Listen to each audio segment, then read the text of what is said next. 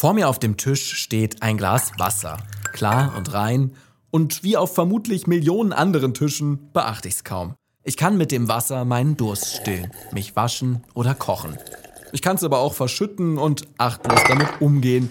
Ist ja eh genug davon da, oder? 128 Liter sind laut Statistischem Bundesamt pro Kopf und Tag in Deutschland nötig. Und wo kommt das her? Nun, fast zwei Drittel des Trinkwasserbedarfs werden aus dem Grundwasser gedeckt. Und das wird durch die Klimakrise eben weniger. Kipp und klar, der Klimapodcast der Frankfurter Rundschau. Wäre schlecht, wenn Deutschland das Wasser ausgeht. Aber so weit ist es nicht. In dieser Folge wollen wir kipp und klar beantworten, wie leben wir in Deutschland, wenn Wasser knapper wird? Wo liegen derzeit die größten Probleme? Und was sind die Hebel, um es besser zu machen? Ihr hört Kipp und Klar, den Klimapodcast der Frankfurter Rundschau. Mein Name ist Maxi Arnhold, ich bin Klimaredakteur hier bei der FR und heute euer Host. Ich freue mich, dass ihr eingeschaltet habt und ich bin nicht alleine. Bei mir ist die Journalistin Annika Jöres, die uns das Wasser reichen, ich meine natürlich die Fragen beantworten kann. Hi Annika. Ja, hallo. Hast du Lust auf ein Glas Wasser? Äh, immer. Bei mir sind auch gerade hier 30 Grad, also insofern, ja, gerne. Ja, da wird das gebraucht. Annika Jörres recherchiert seit Jahren zu Klimawandel und anderen Umweltthemen. Sie lebt in Südfrankreich, von wo aus sie auch als Korrespondentin tätig ist für verschiedene Medien, zum Beispiel auch für die Zeit. Außerdem gehört sie zum Team der Rechercheplattform Korrektiv, die immer wieder total spannende Umweltrecherchen veröffentlicht. Und Annika Jörres ist auch als Buchautorin tätig. Sie hat über die Anti-Klimaschutzlobby geschrieben und über die Folgen der Klimakrise in Deutschland. In ihrem aktuellen Buch geht es um das Thema Wasser. Und darüber reden wir auch heute.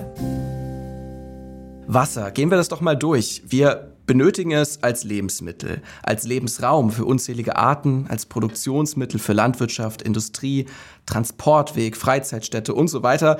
Kurzum, ohne Wasser kein Leben. Du hast zum Thema Wasser recherchiert. Im August ist jetzt dein neues Buch erschienen mit dem Titel Durstiges Land, zusammen mit der Spiegeljournalistin Susanne Götze. Also frage ich dich heute, kipp und klar, geht uns das Wasser wirklich aus? Ja, es kann uns ausgehen. Also wir haben jetzt ja diesen Sommer noch sozusagen äh, besser überlebt als letzten Sommer, was das Wasserangebot angeht.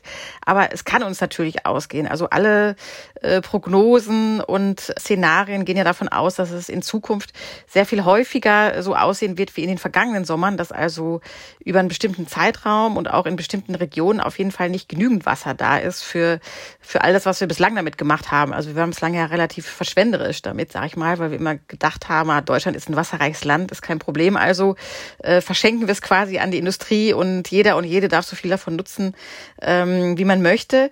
Also diese Zeiten werden in jedem Fall vorbei sein, weil eben ähm, Wasser, genau, wir, was schon erwähnt, wie wichtig es ist für alles äh, auf der Erde. Wir können es aber nicht, nicht herstellen oder produzieren in irgendeiner Form. Also wir sind darauf angewiesen, das zu nutzen, ähm, was vom Himmel fällt, mehr oder weniger deswegen ist es also in Zukunft auf jeden Fall so in der Klimakrise, dass wir da längere Dürren, äh, stärkere, krassere Dürren erleben werden als schon in den vergangenen Jahren. Und, und darauf müssen wir uns deswegen halt vorbereiten. Ne? Hm.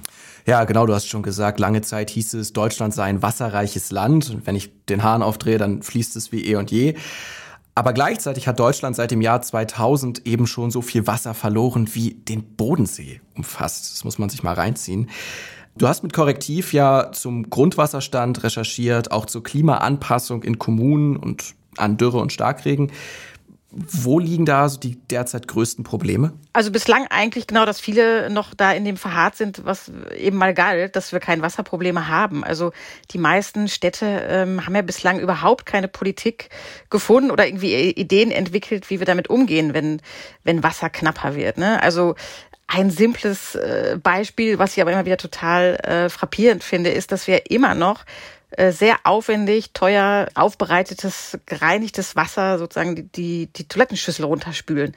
Das ist eigentlich ein Unding, ist jetzt kein super schönes Thema, aber ist eigentlich total wichtig, weil das ist ähm, ein riesen Wasserkonsument. Also pro Kopf so rund 40 Liter super gutes Trinkwasser, was da sozusagen über die Fäkalien weggeschossen wird äh, jeden Tag. Und das ist so ein Thema, darüber, darüber diskutiert eigentlich kaum eine Kommune. Genauso wenig wird darüber diskutiert, ähm, was eigentlich mit den großen industriellen Wasserkonsumenten ist. Also du hast schon erwähnt, wir hatten auch mal bei Korrektiv ähm, hm. sehr aufwendig auch, weil es auch alles ganz intransparent ist, recherchiert, wer so die größten Wassernutzer sind in Deutschland. Und das sind natürlich ähm, die großen Industrien, also BASF, RWE beispielsweise, aber auch viele ähm, Bierproduzenten, Fleischproduzenten. Mhm. Und auch denen wurde sozusagen ja eigentlich vorbehaltlos sozusagen die Rechte gegeben, da sehr viele Millionen Kubikmeter Wasser zu schöpfen pro Jahr. Und ähm an dieser Stelle eignet sich besonders gut mal die Frage zu stellen, an wem liegt's eigentlich? Wir haben eine Kategorie dafür, die heißt die Klimabremse. Was genau machen BASF und die Bierbrauer und wie sie alle heißen denn? Also die schöpfen einfach sehr viel Wasser, meistens aus den Flüssen, an denen sie angesiedelt sind. Also im Fall von BASF natürlich der Rhein. Ähm, dürfen die abschöpfen, dürfen die nutzen, ähm, beispielsweise um sehr heiße Produktionsprozesse sozusagen abzukühlen.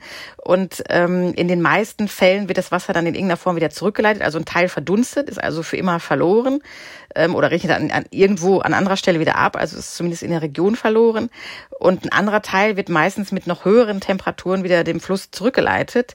Und ähm, das ist natürlich ein Problem bei Flüssen, die jetzt ohnehin schon irgendwie viel zu heiß sind ähm, und da, dadurch sozusagen noch, noch weniger lebenswert werden für, für Tiere und Pflanzen. Und vor allem aber haben diese Firmen, äh, das haben wir auch rausgefunden und ist eigentlich bislang noch kaum bekannt gewesen, haben die halt Rechte auf Jahrzehnte erlangt. Also die wurden relativ ähm, easy vergeben, sozusagen von den Behörden. Also die haben dann für 20, 30 Jahre so Wasserentnahmerechte, die natürlich irgendwann mal vergeben wurden, möglicherweise zu einer Zeit, wo sich das Problem noch nicht so stellte. Und jetzt steht man da eher vor diesem juristischen Problem, okay, wie kriegen wir eigentlich die Wasserrechte, die, die für die Gesamtbevölkerung natürlich eigentlich gelten müssen, wie kriegen wir jetzt zurück in die Allgemeinheit, die mal so an die, an die Privatindustrie vergeben wurden? Ja, es ist wirklich spannend, wenn man sich da mal genauer einliest. Diese Korrektivrecherchen, die verlinke ich euch auch unter der Podcast-Folge für diejenigen, die das interessiert. Für einen halben Liter Bier werden 1,65 Liter Wasser verbraucht. Also das ist ja wirklich ein Verhältnis. Lass uns aber mal weiterschauen und über Lösungen sprechen. Der Bund hat ja jetzt im März eine nationale Wasserstrategie verabschiedet und die soll die Wasserversorgung für Jahrzehnte sichern, kann man da lesen. Ziel ist auch in 30 Jahren und darüber hinaus jederzeit hochwertiges Trinkwasser. Das klingt toll, aber reicht das aus? Also ausreichend tut diese Strategie sicherlich nicht. Also sie war sozusagen der erste Aufschlag nach äh, jahrzehntelangem Nichtstun sozusagen. Also das ist so der positive Punkt. Aber da bleibt halt alles oder sehr vieles bleibt im Nebel. Ne? Also eine der großen Fragen, äh, die sich Deutschland natürlich stellen müsste, die sich auch jetzt in Frankreich stellt, wo die Dürre ja jetzt in diesem Sommer noch viel krasser ist, ähm, ist eigentlich die Frage der Priorität. Also wer kriegt eigentlich, wenn es zu wenig Wasser gibt, wenn es knapp wird, wer kriegt das dann eigentlich? Also wer hat Anspruch auf wie viel Wasser? Sind es jetzt sozusagen die Privathaushalte, also du und ich? Ist es die, die Großindustrie, über die wir gerade schon gesprochen haben? Ist es die Landwirtschaft? Das sind ja so die drei großen Wassernutzer. Also wer, wer ist das dann? Wer muss sich als erster einschränken? So, und diese Frage bleibt bislang unbeantwortet. Ein paar Fakten zum Wasser. Mindestens 40 Landkreise in Deutschland haben laut der Korrektivrecherche den Notstand ausgerufen oder müssen bereits Wasser rationieren. Den Mangel an Wasser sehen rund die Hälfte der 329 befragten Kreise voraus. Ziemlich wenig, wenn man bedenkt, in den letzten 30 Jahren hat das Wasserdargebot laut Umweltbundesamt um 6% abgenommen. Das Dargebot ist die Menge an Oberflächenwasser, zum Beispiel durch Flüsse und Seen, die pro Jahr durch Niederschläge verfügbar ist. Mit anderen Worten, zwischen 1961 und 90 gab es noch 6% mehr Wasserdargebot als 1991 bis 2020. Und dass auch die Grundwasserpegel an vielen Messstellen in den vergangenen 30 Jahren stark gesunken sind, haben wir ja schon gehört. Wasser wird kostbarer. Also Industrie, Landwirtschaft oder die Verbraucher. Wer hat's am nötigsten? das ist eigentlich das, was, da, was uns dann wahrscheinlich in so ein totales Hickhack führen wird, wenn es mal wirklich darum geht, das Wasser noch zu verteilen. Oder es führt zu so relativ absurden Regelungen, zu denen sich jetzt verschiedene Kommunen in Deutschland ja auch schon durchgerungen haben. Also in denen dann beispielsweise irgendwelche Bewässerungsregeln erlassen werden, die wahrscheinlich nur sehr, sehr geringen Einfluss haben werden auf, den, auf den Wasserkonsum und die teilweise auch so äh, diffus und auch irgendwie autoritär sind. Also da die, die genauen Uhrzeiten festzulegen, wann, wann dann wer sozusagen seine Primeln gießt, ist jetzt sicherlich keine ähm, nachhaltige Lösung für die Wasserkrise so. Aber das ist meistens das Einzige, wozu sich die Kommunen bislang so durchgerungen haben. Und das liegt eben daran, dass so große, durchgreifende Regeln bislang fehlen, auch nach dieser nationalen Wasserstrategie. Ja, ja, total. Und ich finde auch, das ist ja so ein Punkt, wo man die Veränderung auch wirklich am eigenen Leib zu spüren bekommt. Also ich denke da jetzt an meine Heimatregion Hannover, die dieses Jahr zum ersten Mal eine Allgemeinverfügung erlassen hat, eben zwischen bestimmten Uhrzeiten. Ich habe sie jetzt noch nicht mal mehr präsent, weil du sagst, es ist verwirrend. Ich meine, es war zwischen 14 Uhr, wenn es über 25 Grad wird, und bis 21 Uhr. Aber an alle, die in Hannover wohnen, es war zwischen 11 und 18 Uhr ab 24 Grad und zwar noch bis zum 30.09. Schöne Grüße. Völlig absurd. Wer, wer, wer will das auch kontrollieren? Also das ist einfach nur. Exakt. Also ich finde das erst Schikane als irgendwie eine, eine gute eine gute Lösung zu finden, diese Regelung. Und ähm, da sollte man aufpassen, dass man nicht sozusagen aufgrund der fehlenden äh, wirklich nachhaltigen Regeln da jetzt eine, eine, eine Fülle von absurden und autoritären Dingen beschließt. Ähm, ja, die uns nicht weiterbringen. Ne? Ja, es offenbart eine gewisse Hilflosigkeit. Ja. Nun ist es ja so, der Juli dieses Jahr in Deutschland war ungewöhnlich feucht und nass, anders als in Südeuropa, sprechen wir auch gleich noch drüber. Dort haben wir enorme Rekordhöchsttemperaturen erlebt. Das Mittelmeer war so heiß wie noch nie und laut einer Studie der World Weather Attribution war das eben auch bestätigt, ohne den Klimawandel praktisch unmöglich. Unsere Wahrnehmung täuscht aber auch, denn auch hier ist es noch immer viel zu trocken nach fünf Dürrejahren. Man muss sich nur mal den Dürremonitor des Helmholtz-Zentrums für Umweltforschung anschauen. Das ist noch immer tiefrot eingefärbt, vor allem im Südosten. Ihr habt ja, was ich ganz spannend fand, in eurem Buch zwei Perspektiven aufgemacht. Ein Worst Case und ein Best Case. Fangen wir mal kurz beim Worst Case an. Gibt es beim Thema Wasser sowas wie einen Kipppunkt, den ihr identifizieren konntet? Wenn wir jetzt das und das nicht machen, dann wird es auf diesen Worst Case hinzulaufen? Also ich glaube, es gibt nicht einen Kipppunkt, sondern das Interessante an dem Worst Case war eigentlich, dass es ein bisschen so ist, die, die Politik, die wir jetzt haben, wenn die noch 20 Jahre weiterläuft. Also eigentlich ist der Worst Case so, dass das weiter so in 20 Jahren gedacht. So, das, das Buch spielt ja so ungefähr in den 2040er Jahren.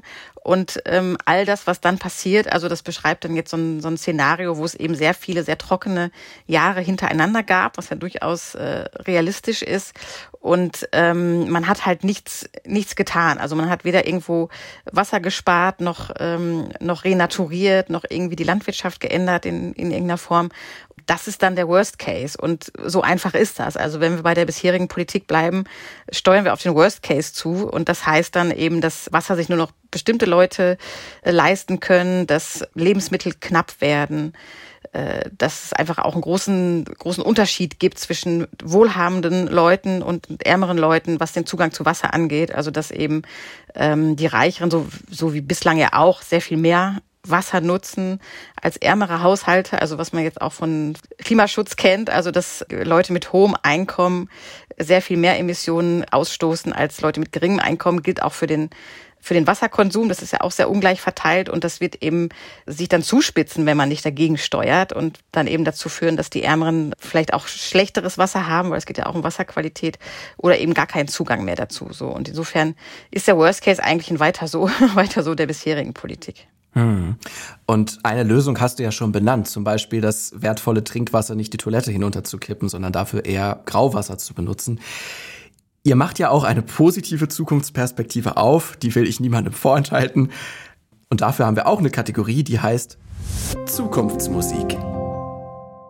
Genau, ja, wir hatten, das war so ein bisschen das Experiment, dass wir auch positive Szenarien äh, zeigen wollten und interessanterweise war es auch viel schwieriger als viel schwieriger zu schreiben als den Worst Case, weil ähm, wir sind ja alle daran gewöhnt, sozusagen irgendwelche Horrorszenarien uns, uns auszumalen und mal sozusagen detailliert durch äh, durchzuerzählen, wie sieht das eigentlich alles äh, aus, wenn es ideal läuft. Das war das war sehr viel schwieriger, aber es ist natürlich möglich. Also wenn es wenn es ideal läuft, äh, sorgt man beispielsweise jetzt in der Stadt, äh, jetzt so als ähm, einfachstes Beispiel, vielleicht sorgt man in der Stadt dafür eben, dass das Wasser, wenn es denn fällt, äh, gut genutzt wird. Also dass man da viele grüne Flächen hat, die das Wasser aufnehmen und nicht in die Kanalisation wegspülen und die dazu auch noch natürlich äh, die Stadt runterkühlen, wenn es heiß wird.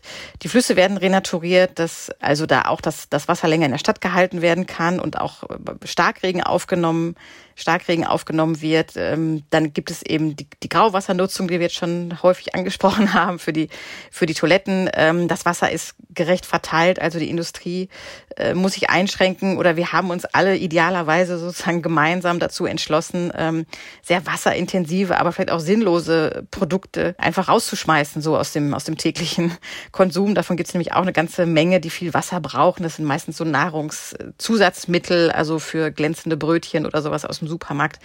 Ähm, mhm. Die braucht eigentlich kein Mensch, sind auch noch gesundheitsschädlich und äh, nutzen auch noch viel Wasser. Also über so etwas ähm, wird sich dann idealerweise auch in demokratischer Form verständigt, sozusagen, dass man sehen kann, okay, wie wollen wir das, das Wasser, was wir noch haben, was seltener fällt, was äh, vielleicht lange Zeit gar nicht oder wenig fällt, wie wollen wir das besser nutzen? So. Und das, das ist sozusagen die positive Vision. Die geht dann in anderen Bereichen auch noch damit einher, dass die Landwirtschaft natürlich anders funktioniert, dass es da keine nackte Erde mehr gibt, an die wir uns jetzt so gewöhnt haben haben. Ähm, Erde, die aber natürlich komplett austrocknet, wenn sie nicht bedeckt ist. Also die Natur kennt ja eigentlich keine, keine nackte Erde. Das ist ja immer so wie, so wie im Wald. Und das ist auch da sozusagen der, der, der Best Case für die Landwirtschaft ist halt so ein, so ein bedeckter Boden beispielsweise mit vielen Bäumen, die Schatten spenden, so. Also so kann man quasi jeden Bereich durchgehen. Auch die Wälder haben andere Baumarten beispielsweise. Und so gibt es für jeden Bereich, der jetzt auch schon Wasser benötigt, gibt es sozusagen eine, eine Idealversion, die man da verfolgen kann. Lenken wir unseren Blick jetzt nochmal auf die Jetztzeit. Du lebst und arbeitest in Südfrankreich, von Südfrankreich aus, was ja in Hitze- und Wasserfragen durchaus ein gebranntes Kind ist. Ja, was erlebst du dort? Also hier ist die Situation wirklich äh, sehr, äh, ja, wie soll ich sagen, besorgniserregend, aber es ist eigentlich noch ein zu harmloses Wort, weil es macht mir tatsächlich richtig, richtig Angst, was hier eigentlich ähm, passiert und äh, besonders Angst, weil, weil ich weiß, oder so sagen es ja auch die Prognosen, dass das hier eigentlich nur schon jetzt so ist, wie es in Deutschland in ein paar Jahren äh, sein kann. Also hier hatten wir jetzt schon noch einen dürre Sommer nach den vorherigen drei oder vieren und ähm, das merkt man hier auch schon komplett im Alltag. Also es gibt viele Kommunen, gar nicht weit von meiner jetzt, die es bislang noch nicht betroffen kann, aber jeden Moment äh, passieren, die halt mit Wasserflaschen beliefert werden. Da kommt also gar kein Wasser mehr aus dem Hahn, was natürlich zusätzlich noch eine Umweltkatastrophe ist, weil da unglaublich viele Plastikflaschen dann einfach äh, genutzt werden.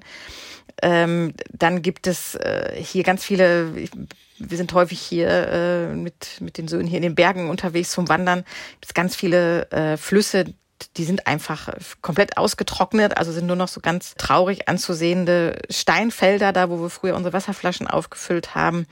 Und ähm, ja, hier ist schon schon so dramatisch, wie es in Deutschland vielleicht noch werden kann. Also dass man tatsächlich einmal morgens ist bislang ja eigentlich völlig unvorstellbar. Man geht zum Wasserhahn, will sich ein, äh, ein Glas füllen und das geht nicht mehr. Da kommt, kommt nichts mehr raus. Oder es ist von so schlechter Qualität, dass eben die Warnungen kommen, es darf nicht mehr konsumiert werden, man darf vielleicht noch äh, damit duschen oder so, aber nicht mehr, nicht mehr kochen und nicht mehr trinken, so. Und das, das ist hier schon jetzt der Alltag von vielen, von vielen Kommunen in Südfrankreich. Dann schließt sich ja an diese angsteinflößenden Eindrücke die Frage an, was könnte Deutschland vom französischen Umgang mit der Wasserproblematik bisher denn lernen?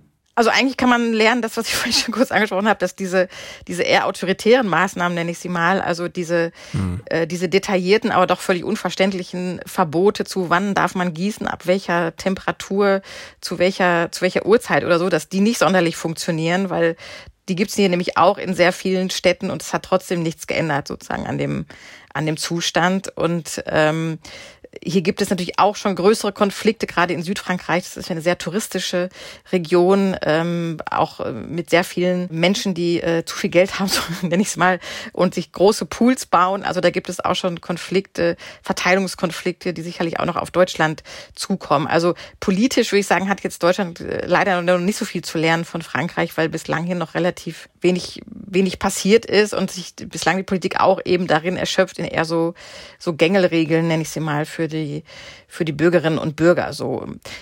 Frankreich hat auch, allerdings auch einen Wasserplan und da sind so ein, zwei äh, gute Sachen drin, eben, dass auch darüber nachgedacht werden soll, das Grauwasser zu nutzen ähm, oder die Verschwendung sozusagen einzuschränken. Und eine gute Sache, die man vielleicht dann doch lernen kann von Frankreich, ist, glaube ich, dass jetzt äh, darüber nachgedacht wird, frankreichweit ähm, die Tarife so anzupassen, dass sozusagen die ersten äh, Kubikmeter Wasser günstig sind und das dann immer teurer wird, je mehr man verbraucht. Das ist eigentlich eine relativ soziale Idee, dass also jeder seine Grundbedürfnisse für wenig Geld stillen kann und wenn man dann darüber hinaus irgendwie Unmengen Wasser verplempert, um das Auto zu waschen oder den Privatpool zu füllen oder so, dann wird's halt richtig teuer. So, das ist das ist eine Idee, die ist noch nicht umgesetzt oder es gibt so ein paar Testphasen in Kommunen, aber ähm, die finde ich eigentlich ganz ganz überzeugend, dass das auch eine, eine Möglichkeit ist.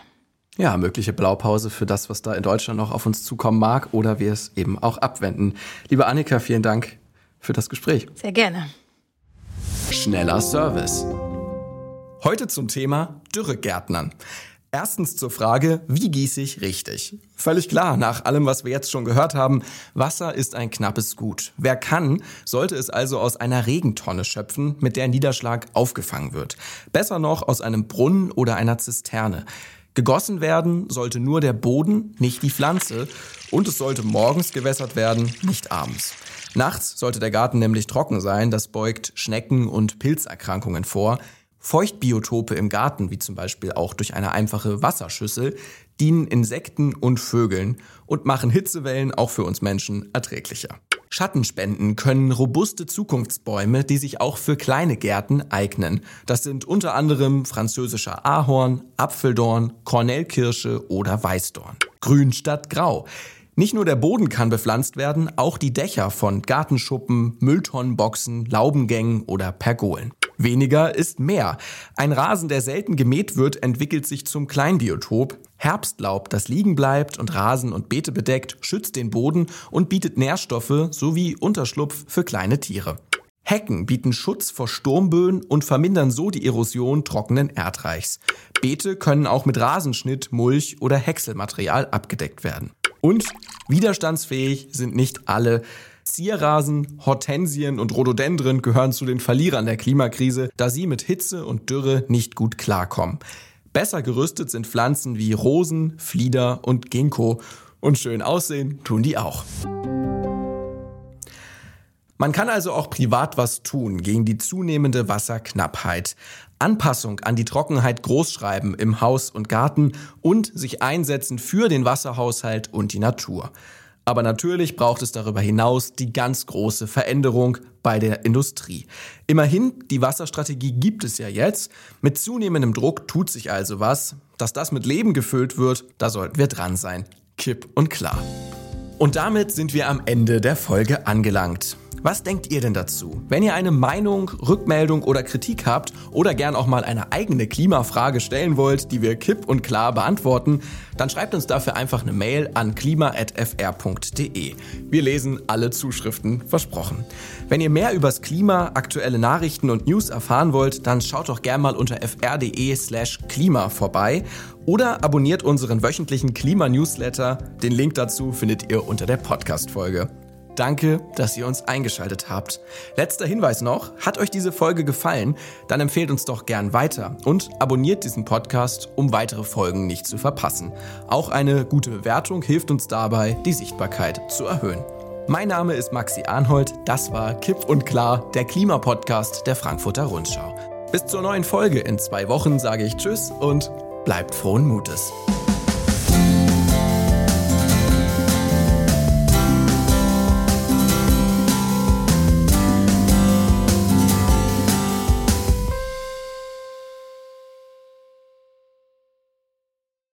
Wie, ihr seid immer noch da?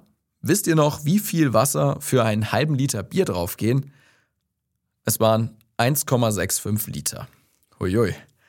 Recherche, Moderation, Schnitt und Postproduktion dieser Folge lagen komplett bei mir, Maximilian Arnhold. Darauf erstmal ein Pilz.